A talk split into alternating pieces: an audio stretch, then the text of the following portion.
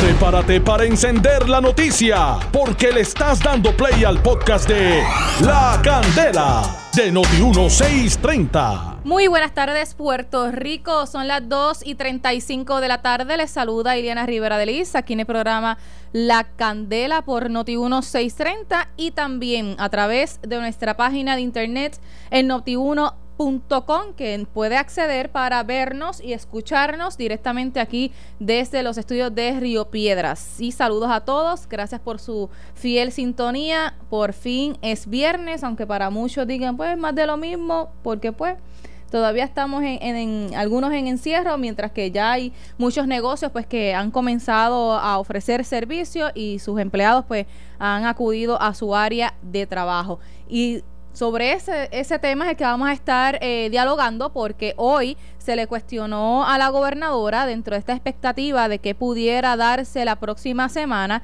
por la flexibilización de los servicios y cuáles serían eh, esos comercios o alguna otra industria que pudiera entonces ofrecer servicio, entiéndase eh, los centros de belleza, los salones de belleza, barbería, que se autorice la venta de vehículos, la realización de los velorios como usualmente pues se hacen y hasta los servicios religiosos. Pues sepa que la gobernadora hoy eh, dijo que no, que al momento, entiéndase, al día de hoy, no se están considerando cambios a la orden ejecutiva que, que daría paso entonces a que al lunes se estén ofreciendo estos servicios. Tengo en línea telefónica al presidente del Centro Unido de Tallistas, el doctor Jorge Argüelles, porque hay sectores que están preocupados, pues porque entienden que hay una desventaja, una competencia desleal versus estas compañías, grandes compañías que han podido eh, ofrecer servicios más amplios y hasta vender otros productos, mientras que los pequeños y medianos comercios, pues se les ha dificultado poder establecerse y continuar con las operaciones. Saludos Argüelles, buenas tardes. Buenas tardes, Iliana, y a, y a tu radio escucha, y aprovecho para felicitarte a ti y a, a Noti1 en el mes de la radio. Muchas gracias, saludos, gracias, gracias por siempre estar este, disponible para Noti1 630.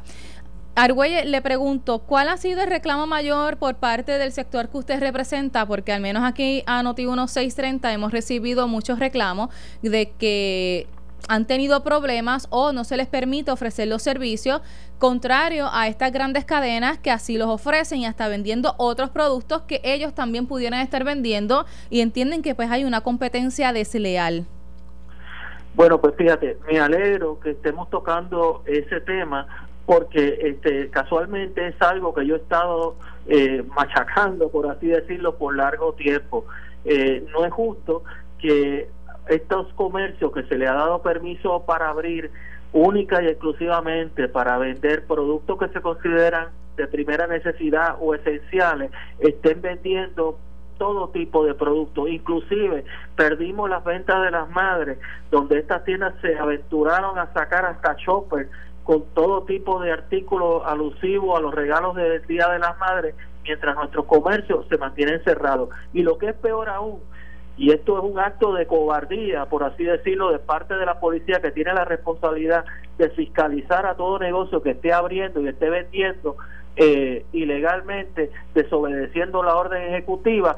Vimos como antes de ayer todo un contingente de policía, más de siete patrullas, eh, eh, motoras, etcétera, junto con personal de Hacienda y demás, se, se fueron a, inspeccionar a pequeños negocios que estaban operando a ver si estaban en cumplimiento o no. Eso no se atreven a hacerlo con Walmart, eso no se atreven a hacerlo con muchas de estas otras cadenas de farmacias extranjeras y eso es bien, bien este, eh, frustrante para el comerciante puertorriqueño.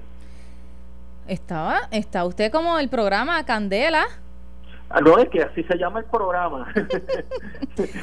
Mire, pues yo le llamaba porque yo le pregunto, ¿una piscina es un producto de primera necesidad? No, por supuesto que no. porque eso se ha estado vendiendo, eso se ha estado vendiendo en los comercios.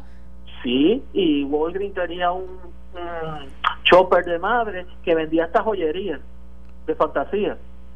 Así que, o sea, las joyerías mías no pueden abrir, pero ellos pueden vender Y muchos pequeños negocios no han podido, obviamente, continuar con las operaciones por las limitaciones que, que exige la orden ejecutiva, mientras estas grandes compañías, pues sí han podido vender esos productos. Exactamente. ¿Y cómo, con qué moral tú me vas a, meter una multa a un pequeño comercio cuando tú permites que estos grandes, que se llevan, dicho sea de paso, el dinero todas las noches para su eh, país de origen, este, ¿con qué moral tú le vas a meter una multa a un puertorriqueño que no puede, que, abra su negocio por la necesidad? Bueno, se metieron hasta en una farmacia, eh, comentó aquí el empresario Carles López Lai. Claro, se meten en una farmacia, pero no se meten en Walgreens, ni se meten en CBS, se meten en la de aquí, ¿eh? porque no tienen los pantalones de ir donde tienen que ir. La gobernadora ya dejó claro hoy que no vislumbra por el momento, todavía falta sábado y domingo para que culmine verdad la semana y comience en los próximos días, si se estarían realizando cambios a la orden ejecutiva para entonces permitir que las barberías, los salones de belleza y otras, otras, otros empresarios pues puedan ofrecer servicios que al momento no se están brindando. Bueno, yo lo que te puedo mencionar es que eh, a mi mejor entender sí se había hablado de la posibilidad de haber el comercio al detalle eh, este próximo lunes. Sin embargo, ayer yo tuve oportunidad de estar en la presentación de los eh, diferentes incentivos nuevos que va a estar otorgando eh, la señora gobernadora, unos fondos federales, unos dos 2.240 millones del CARES Act que van a estar distribuidos entre un segmento para salud, un segmento para la reapertura del gobierno y otro segmento para el segmento económico y ahí es, que empiezan las ayudas de nosotros. Y en la, eh, a preguntas eh, de los reporteros que ahí se encontraban, pues ella afirmó que pues el 25 es que se contemplaba eh, la apertura de negocios adicionales o de operaciones adicionales. Ahí pues yo enseguida pues le pregunté al secretario de Desarrollo Económico, bueno, pero es que se estaba hablando de que era este lunes. Él lo que me informó es que en el día de hoy iban a sostener una reunión, eh, ¿verdad?, con el Task médico y ver los números, ver cuánto ha aumentado el número de casos nuevos y demás, ver cómo está la curva y entonces decidir si se le daba paso a la apertura este lunes. Pero definitivamente eh, agradecemos a sobremanera todas estas ayudas que son muy necesarias pero lo más necesario es que ya se nos dé luz verde para operar. El negocio de nosotros no es recibir incentivos, es recibir el permiso para operar y poder generar nuestras propias ganancias. No, es que ese es un incentivo que cubre un momento, no es hasta septiembre, octubre o noviembre que, que puedan, ¿verdad?, seguir sosteniendo económicamente a estos sectores, tanto pues a los empresarios, a los pequeños negocios y a los mismos empleados, a las mismas personas. Exactamente, estamos correctos. No, y que lo que queremos es trabajar. Eh, lo que queremos es ya salir de la casa y poder ofrecer nuestros productos. Y si estas grandes tiendas que no tienen más nunca el control que puede tener un pequeño comerciante en términos de la gente que entra a la vez a su tienda, aparte de que no tienen ese flujo tan exagerado de, de personas visitando, ellos tienen control de la cantidad de empleados. Eso no ocurre en estas grandes y lo hemos visto, en los visuales se ven a cada rato las filas que se forman fuera de estas megatiendas y estos supermercados que supera por mucho lo que podríamos esperar en un pequeño comercio. Así que si no es riesgo para ellos, ¿cómo lo va a hacer para nosotros? Ya los pequeños comerciantes tienen preparado su plan y su protocolo de, de salud en este caso. Pues mira, eh, quiero aprovechar para dar eh, las gracias a María del Carmen Rodríguez de OSHA, así como a la secretaria del Departamento del Trabajo, porque fue una preocupación que yo le llevé hace una semana, eh, más o menos. muchos comerciantes se me estaban quejando de que ellos no tenían el expertise para desarrollar este protocolo y muchos tuvieron que incurrir en gastos adicionales aun cuando están cerrados para que un profesional se lo llenara. Ante eso, pues yo les sugerí que por qué no se hacía un protocolo genérico que pudiera ser adaptable a cualquier pequeño o mediano negocio. Y afortunadamente eh, eh, verdad me validaron la, la sugerencia y ya tenemos el protocolo en la página nuestra de Facebook. Eh, Centro Centro Unido de Detallistas, eh, donde usted puede descargar tanto el protocolo como el formulario de autocertificación, que es el otro requisito que le va a requerir el Departamento del Trabajo para que usted, y OSHA para que usted esté en ley para poder reabrir su negocio. Así que tanto en la página del Departamento del Trabajo como en la página de Facebook del Centro Unido de Detallistas, cualquier comerciante no tiene que ser socio nuestro, eso es un servicio que le estamos dando a todo el comercio, eh, puede bajar el documento, no le cuesta absolutamente nada y lo que tiene que hacer básicamente es poner la información de su negocio. Cumpla con eso porque las multas son altas y es un requisito que debe tener, aparte de que por haber sido redactado por OSHA, usted va con un protocolo que tiene la seguridad de que va a cumplir no solamente con OSHA, sino que va a cumplir con su responsabilidad hacia sus empleados y hacia sus clientes, porque está redactado de forma tal que cubra todas las posibilidades de contagio y por tanto pues va a tener un mejor manejo de ese asunto en su negocio. ¿Han hecho un análisis ustedes en el Centro Unido de Detallistas para saber cuántos negocios no van a poder abrir eventualmente? Pues no tenemos una estadística como tal. Muchos de nuestros comerciantes, pues obviamente, o la mayoría están cerrados y por lo tanto, pues no tenemos un contacto directo con ellos.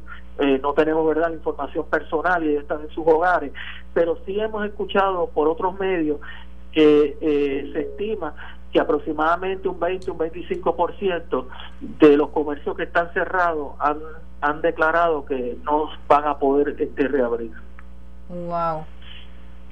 ¿Y cuánto es la matrícula de ustedes más o menos para hacer un cálculo de los Nosotros somos eh, nosotros somos 5.000 socios en 169 categorías de negocio. Eso es un montón. Sí. Eso entonces añádase eh, los empleados si quiere eh, si quiere Liliana también, este, eh, si me permite, quisiera compartir, verdad, como esto salió ayer, eh, los beneficios que van a estar disponibles para, para los comerciantes. Sí.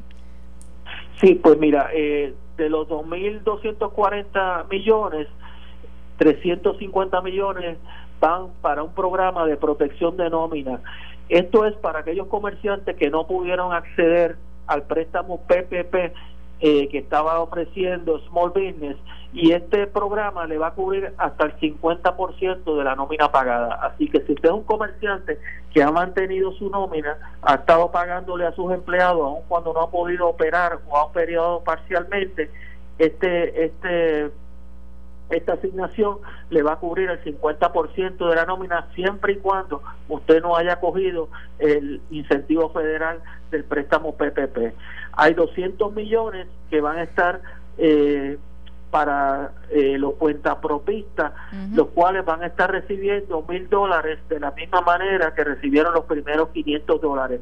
Esto va a ser, según me dijo el secretario de Hacienda, una asignación que va a ser totalmente automática. Aquellos cuentapropistas que solicitaron los 500 dólares ya están en el listado de Hacienda y se les va a estar entregando, o sea, se les está haciendo llegar oportunamente los mil dólares adicionales. A eso, eh, ah. Argüelle, ok, en ese punto de los 200 millones, son mil dólares no tienen que someter información al Departamento de Hacienda, sino que es a base de aquellos que ya solicitaron los 500 inicialmente. Exacto, si usted solicitó, si no ha solicitado, pues esta es una nueva oportunidad porque sé que muchos a lo mejor pues eh, no lo hicieron por diferentes razones, así que si usted no lo hizo en la primera ronda, pues esta es una oportunidad de que lo solicite a través de, eh, de la página de, de, Suri, en este caso va a ser Hacienda. De Suri, exacto. Exacto, ahí hay un link que usted entra y pone la información.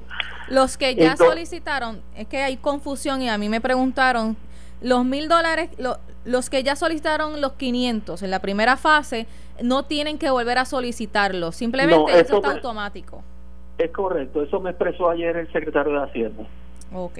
En cambio, los otros de 50% de nómina, esos sí los tienen que solicitar. Sí, eso, eso, hay que tramitarlo. Ellos no explicaron bien cómo se van a adjudicar esto, ni cómo se van a adjudicar los 5 mil y 10 mil este no no no dieron los detalles ayer en la conferencia de prensa pero de todas maneras en cuanto yo tenga la información pues la voy a estar publicando en las páginas del Centro Unido tanto en centrounido.com como en el Facebook donde nosotros actualizamos cada vez que sale alguna noticia nueva que impacte a los comerciantes pues la estamos publicando allí. Eh, siguiendo con los incentivos, pues hay 250 millones y se van a adjudicar 5 mil dólares para pequeñas empresas de 2 a 49 empleados. Quiero aclarar que con esto hay una confusión eh, que me han traído una preocupación porque hay comercios que solamente tienen un empleado y según está redactado esto, pues habla de dos empleados a 49. Eh, esa, esa consulta se la hice al secretario de Hacienda, eh, no me ha contestado, así que estamos en la espera de ver si se puede hacer accesible también porque hay muchos negocios que lo maneja el propio dueño, por lo tanto no, no figura como empleado, pero tiene un empleado que lo ayuda, por, por poner un ejemplo. Bueno, pero en este ah. caso sería el dueño cae como empleado, no, no se aumentaría entonces a dos la Nómina, si está en nómina sí, pero como ellos se están dejando llevar por la nómina, si no aparece en nómina, pues no no aparece como empleado. Si el dueño aparece como empleado eh, y está en nómina, pues por supuesto, ya serían dos, claro. Lo que, ocurre e, lo que ocurriría en ese caso es que entonces ese tendría que solicitar a través de los 200 millones de cuenta, de cuenta propia, ¿no? Exacto. Que son los mil dólares. Y podría, y podría solicitar el otro, el del 50% de la nómina, porque como quiera que sea su nómina consiste en ese empleado que tiene allí trabajando. Sí, que tiene otra otra tiene otra alternativa, sí. Entonces, hay 100 millones y ahí se van a otorgar 10 mil dólares para aquellos comercios que tienen de 50 a 500 empleados. Eh, aparte de eso, hay 50 millones para turismo y hay 150 millones para los hospitales privados, eh, pero eso pues obviamente se sale del, del nuestro. Y hay 10 millones que son para, eso sí nos, nos implica a nosotros, 10 millones para la capacitación de pymes que cualquier seminario, cualquier este, actualización de, de cómo se debe prevenir el contagio, etcétera, que vaya a dar el gobierno, ya sea a través de nosotros o a través de ellos, pues eh, van a haber 10 millones disponibles para ese uso. Y la gobernadora mencionó que había dejado en reserva, eh, si mal no recuerdo, unos 200 y pico, 240 millones, si mal no recuerdo, eh, para cualquier otra situación que pudiera surgir sobre la marcha y que requiriera pues para ayudar pues al segmento que fuera. O sea que todavía hay dinero disponible para cualquier situación de emergencia.